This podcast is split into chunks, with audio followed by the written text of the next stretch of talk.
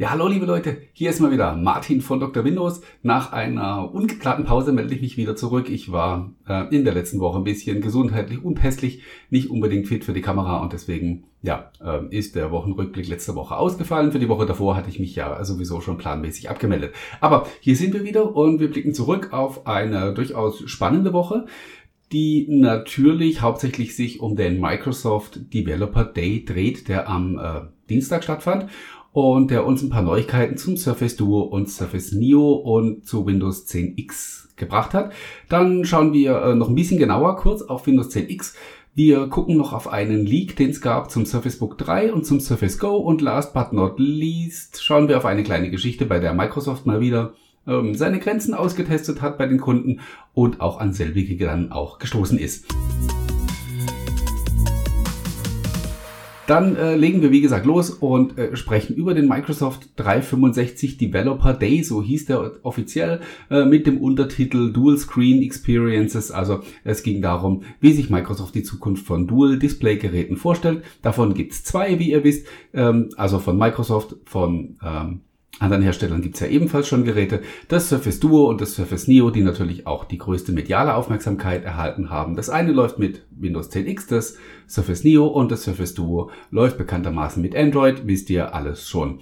Ja, zum Surface Duo gab's ja auch vorab schon einen SDK und einen Emulator und die Entwickler konnten sich bereits äh, damit auseinandersetzen und schauen, wie sie ihre Apps auf Dual-Screen-Geräte äh, unter Android anpassen können. Da gab es ein kleines Update diese Woche zu dem SDK, das jetzt übrigens auch für Mac und für Linux verfügbar ist. Also äh, Entwickler sind da nicht mehr nur an Windows gebunden. Ja, ähm, aber der Fokus lag am Dienstag ganz klar auf dem Surface Neo und dem und Windows 10 X. Auch da hat Microsoft nochmal die Story dazu erzählt und sich ähm, ja gesagt, wie sie sich diese Dual Screen Erfahrungen, dieses Erlebnis vorstellen, haben gezeigt, wie man Apps und Webseiten und dergleichen anpassen kann, um diese zwei Bildschirme optimal auszunutzen. Also entweder in der Form, dass äh, eine App zum Beispiel ihren primären Content auf dem einen Display anzeigt und den sekundären auf einem anderen.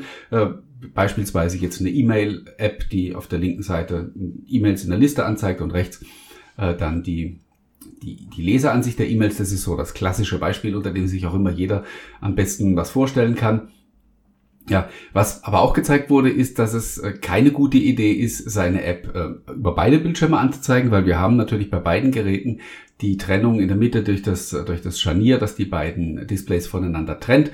Und äh, ja, irgendwann werden wir wahrscheinlich nicht mehr über faltbare oder Dual-Display-Geräte diskutieren. Irgendwann wird vielleicht der, äh, ja, wird der, der Kostennachteil der faltbaren Geräte und auch der, Tech, der technische Nachteil, der nach wie vor zweifelsfrei vorhanden ist, äh, ja eben nicht mehr da sein. Und dann ähm, ja, brauchen wir weder das eine noch das andere, sondern haben dann wahrscheinlich in Zukunft nur noch äh, die faltbaren. Wir werden sehen. Grundsätzlich ist es so, dass ich der Theorie von Microsoft, dass man mit zwei Displays ähm, produktiver ist und letzt um nichts anderes geht's ja bei allen Microsoft-Szenarien. Ähm, dieser Theorie kann ich folgen, ähm, weil ich eben immer zwei verschiedene Inhalte auf beiden, auf beiden Bildschirmen darstellen kann. Klar ist natürlich auch, Microsoft wird diese Schlacht nicht allein gewinnen. Also sie glauben ganz fest dran, dass diese Dual-Display-Geräte die Zukunft sind, dass viel mehr Hersteller zukünftig solche Geräte auf den Markt bringen, sowohl für Android als auch für Windows. Und dann werden sie halt einfach diejenigen sein, die mit vorne dabei waren. Ähm, wenn das nicht passiert, wenn sich dieser Formfaktor nicht durchsetzt, dann werden natürlich auch ähm, das Surface Duo und das Surface Neo alleine ähm, ja einfach wieder in die Geschichtsbücher eingehen äh, als ein Versuch, der der nicht erfolgreich war. Ich tue mich momentan wahnsinnig schwer, irgendeine Prognose abzugeben. Ich selber mag diese Geräte, frage mich aber für mich selbst auch noch so, wo ich für mich selbst später den, den Zweck sehen werde. Beim, ähm, beim NIO frage ich mich beispielsweise, also wozu brauche ich so ein Gerät überhaupt? Ich habe einen Laptop, ich habe ein Smartphone, beides kann dieses Gerät nicht ersetzen. Ein zusätzliches Gerät ja, ist natürlich ein Kostenfaktor und ist die Frage, inwieweit es dann natürlich auch tatsächlich nützlich ist. Das ist der eine Punkt. Und beim Surface Duo, auch wenn das natürlich kein Smartphone sein will, ist es eins. Und äh, ja, da wird die Frage sein, wie viele Leute werden bereit sein, ihr Smartphone durch ein Surface Duo oder durch irgendein irgendwie anderes Dual-Display-Gerät mit Android zu ersetzen. Ähm, spannend, ich habe wirklich keine Ahnung. Ich ähm, nehme wie jeder andere Wetten an, äh, wie es laufen wird. Wir werden es äh, erfahren. bis in ein, zwei Jahren oder so sind wir da vermutlich schlauer. Was ich sehr viel spannender fand, obla in diesem Zusammenhang, war ähm, Windows 10X, über das auch ein bisschen ausführlicher gesprochen wurde.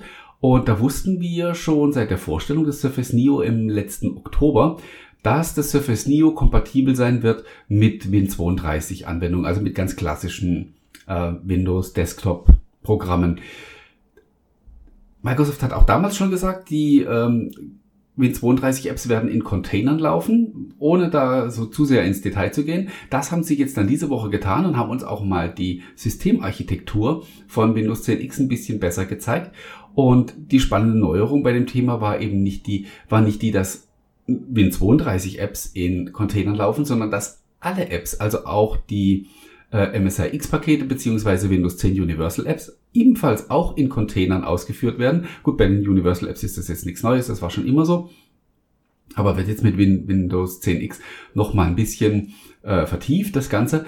Und spannend fand ich auch eine Geschichte, äh, nämlich die, dass die Anbindung, also die äh, sozusagen die Verbindung zwischen Oberfläche und der eigentlichen App, die äh, dann auf Systemebene läuft, über interne Remote Desktop Verbindungen läuft. Das fand ich vor dem Hintergrund spannend, weil für mich zumindest klar ist, dass man an dieser Stelle schon eine mögliche Auslagerung von Apps in die Cloud eingebaut hat. Also äh, man hat sozusagen an der Oberfläche den Grundstein schon gelegt, um irgendwann die Apps, die momentan noch lokal auf dem Gerät laufen, vielleicht irgendwann in die Cloud zu verlagern. Nicht gleich wieder panisch werden und denken ähm, oder sich versuchen, ein System vorzustellen, das äh, komplett in der Cloud läuft, alles Quatsch. Ähm, man darf da nicht immer gleich so in die in die Extreme gehen. Wird sicherlich irgendwann passieren und wird wird irgendwann auch ganz normal sein, aber ähm, ja, wenn man solche, solche Gedanken übertreibt, dann kommt man immer sehr schnell an den Punkt, wo man sagt, das ist doch alles Quatsch und das kann niemals funktionieren und mein, mein normales, lokales Desktop-Windows wird sowieso nie abgelöst werden. Alles richtig. Und ähm, von daher diese, äh, bringt es überhaupt nichts, das irgendwie schwarz-weiß zu diskutieren. So kommen wir an der Stelle nicht weiter. Aber äh, stellt euch einfach mal vor, so wie wir bald mit dem Project X Cloud äh, wirklich Top Games in 4K auf schwachbrüstigen Geräten spielen können, sofern die Internetverbindung schnell genug ist. Genauso werden wir vielleicht irgendwann Photoshop oder andere super ressourcenlastige Anwendungen auf Geräten wie zum Beispiel dem Surface Neo mit schwachbrüstiger lokaler Hardware nutzen können. Und ja, vielleicht kann ich auf so einem Gerät auch mal ein, Video rendern in ein paar Sekunden, weil eben das in der Cloud stattfindet und nicht mehr lokal auf dem Gerät. Lauter spannende Szenarien und ich sehe Windows 10X an der Stelle schon ganz klar als Wegbereiter. Und damit wir nicht wieder in diese Diskussionen kommen, die wir ja auch schon ein paar Mal hatten, nämlich äh, ich erinnere an Windows RT oder Windows 10S oder auch Windows on ARM, das ist zwar, eine, ist zwar ein anderes Thema, aber schlägt in dieselbe Kerbe rein, nämlich allesamt Windows-Versionen, die Windows heißen, aber kein Windows sind und genau daran auch immer scheiterten. Jetzt konzentriert man sich auf, auf ein spezielles Gerät, nämlich auf das Surface Neo und bringt damit Windows 10X auf den, auf den Markt. Das, das tritt überhaupt nicht in Konkurrenz, das ist das, was ich eingangs auch gesagt habe, zu klassischen Formfaktoren.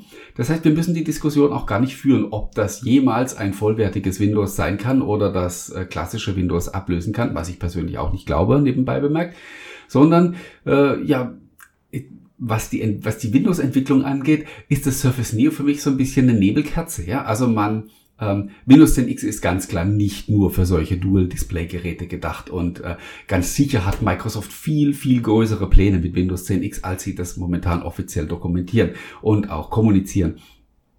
Aber ähm, das an ein spezielles Gerät zu binden und damit auch schon mal ein bisschen Erfahrung zu sammeln und so auszutesten, wie das so in der Praxis funktioniert, mag vielleicht ein ganz schlauer Schachzug sein, hängt natürlich dann, wie ich schon auch erwähnte, davon ab, inwieweit ähm, sich diese Geräte insgesamt durchsetzen. Ähm, es ist wie immer einst auch ein denkbares Szenario, dass das alles wieder in der Schublade verschwindet. Wir werden sehen. Äh, ich verfolge es wie immer positiv, gespannt, abwartend. Heißt ja nicht, dass wir das alles gleich kaufen müssen, aber mit der nötigen technischen Neugier bin ich äh, wie immer ganz vorne dabei. Ja, ähm, ganz vorne dabei war auch Brad Sams, der äh, ja gestern oder am Freitag beziehungsweise äh, Detail, Details geleakt hat zum Surface Book 3 und zum Surface Go 2. Leider alles ein bisschen unspektakulär. Ähm, klar ist natürlich, Surface Book 3 wird mit der zehnten Generation von Intel CPUs kommen, was auch sonst. Äh, über eine AMD-Variante wird momentan nicht gesprochen. Mal sehen, vielleicht gibt, kommt da noch eine Überraschung um die Ecke. Es wird wieder Nvidia äh, GPUs geben, diesmal aus der 1600er Serie. Aber es ist auch im Gespräch, dass das 15 Zoll Topmodell vom Surface Book 3 eventuell mit einer Nvidia Quadro, Quadro äh, GPU ausgerüstet sein wird. Und beim maximalen Arbeitsspeicher redet man jetzt von maximal 32 GB. Ansonsten wird das Surface Book 3 wenn die Gerüchte sich bewahrheiten, ja, eher so ein evolutionäres Ding werden, wie das Surface Pro 7 und das Surface Laptop 3 auch. Also äußerlich wird sich dann wohl nicht sehr viel verändern. Und ähm, ja, die Innereien werden eben entsprechend auf den neuesten Stand gebracht. Das Ganze wird passieren, voraussichtlich irgendwann im April. Äh, Microsoft wird in Zukunft immer zwei Hardware-Events im Jahr haben, nämlich einmal im äh, April und einmal im Oktober. Und ja, jetzt im April wird eben das Surface Book 3 an der Reihe sein, beziehungsweise auch das Surface Go 2, äh, das ja äh, wirklich überraschend viele Fans gefunden hat. Dieses kleine Surface mit zu den bestverkauften Geräten aus der Surface-Reihe überhaupt gehört. Und beim Surface Go 2 hatte ich wie viele andere auch getippt und gehofft, dass es vielleicht mit Windows on ARM kommt und mit einem Snapdragon 7C oder 8C, die ja unlängst vorgestellt wurden. Das wird nicht der Fall sein. Brad Sams hat das gestern ähm, ja gesagt, die Gerüchte sind unwahrscheinlich, dass sie sich bewahrheiten. Da kann ich an der Stelle noch ein bisschen ergänzen aus eigenen Quellen, kann sagen, ich weiß es äh, ja so sicher, wie man es immer wissen kann, weil äh, es gibt ja immer Überraschungen. Aber ähm, mein Stand der Dinge ist momentan eben auch der, dass es keine ARM-Version vom Surface Go geben wird, sondern dass wieder ein Intel Pentium Gold oder was auch immer, ähm, irgendein anderer Intel-Prozessor da drin zum Einsatz kommen wird, was für mich bedeutet, ähm, ja, dass Microsoft vielleicht doch diese Mittelklasse Snapdragons doch noch nicht als leistungsfähig genug betrachtet, um sie in ein dann eben doch hochpreisiges Surface zu packen. Wir ähm, werden abwarten müssen, ob da in Zukunft was passiert, beziehungsweise ob andere OEMs diese Lücke füllen und uns dann entsprechend günstige Windows on ARM Geräte präsentieren. Ja. Letztes Thema noch, äh, das für alle Business-Nutzer von Office 365 interessant ist. Microsoft hatte im Januar angekündigt, dass sie ab Februar die Office 365 Installation ein bisschen verändern werden. Und zwar in der Form, dass ein Plugin mit installiert wird, welches unter Google Chrome, sofern dieser vorhanden ist, die Standardsuche ändert. Und zwar von Google auf Bing. Ähm, dem Nutzer wird das angezeigt, hat auch die Möglichkeit eines Opt-out. Beim ersten Start wird er darauf hingewiesen, dass die Suche geändert wurde. Er kann es dann auch wieder rückgängig machen. Äh, die Kunden waren vorsichtig ausgedrückt nicht so wahnsinnig begeistert von dieser Idee. Ähm, die Motivation kann jeder nachvollziehen. Ähm, ebenso aber auch, warum die Kundschaft darauf jetzt nicht so super erfreut reagiert hat. Und ja, man hat das Microsoft ziemlich um die Ohren gehauen und jetzt Anfang der Woche sind sie da wieder zurückgerudert und haben äh, ja das bisschen verändert. Also diese Standard oder diese automatische Änderung der Suche wird nicht kommen. Stattdessen wird man dieses Plugin optional bereitstellen und Office 365 Administratoren können dann selbst entscheiden, ob sie das für ihre Organisation ausrollen wollen oder nicht. Und ja, wahrscheinlich wird es in den meisten Fällen eher nicht passieren. Aber ähm, ja, Immerhin hat man da Wahlmöglichkeit äh, geschaffen. Ich frage mich bei solchen Sachen immer so ein bisschen, ist Microsoft da einfach äh, blind, naiv, blauäugig, wenn sie sowas machen und sind dann völlig überrascht, wenn die äh, Kunden da auf die Barrikaden gehen? Oder ist es tatsächlich einfach so ein bewusstes Spielchen mit, mit Grenzen? Einfach so mal gucken, wie weit man gehen kann und zurückrudern kann man ja immer. Ähm, ich tendiere zu, zu letzterem, weil ich mir denke, so, so doof kann man eigentlich nicht sein, dass man das nicht vorhersieht, dass die Kunden bei so einer Geschichte auf die Barrikaden gehen. Und von daher denke ich, dass man da einfach so, komm, lass uns doch das mal austesten, mal gucken, wie laut das der Widerstand wird.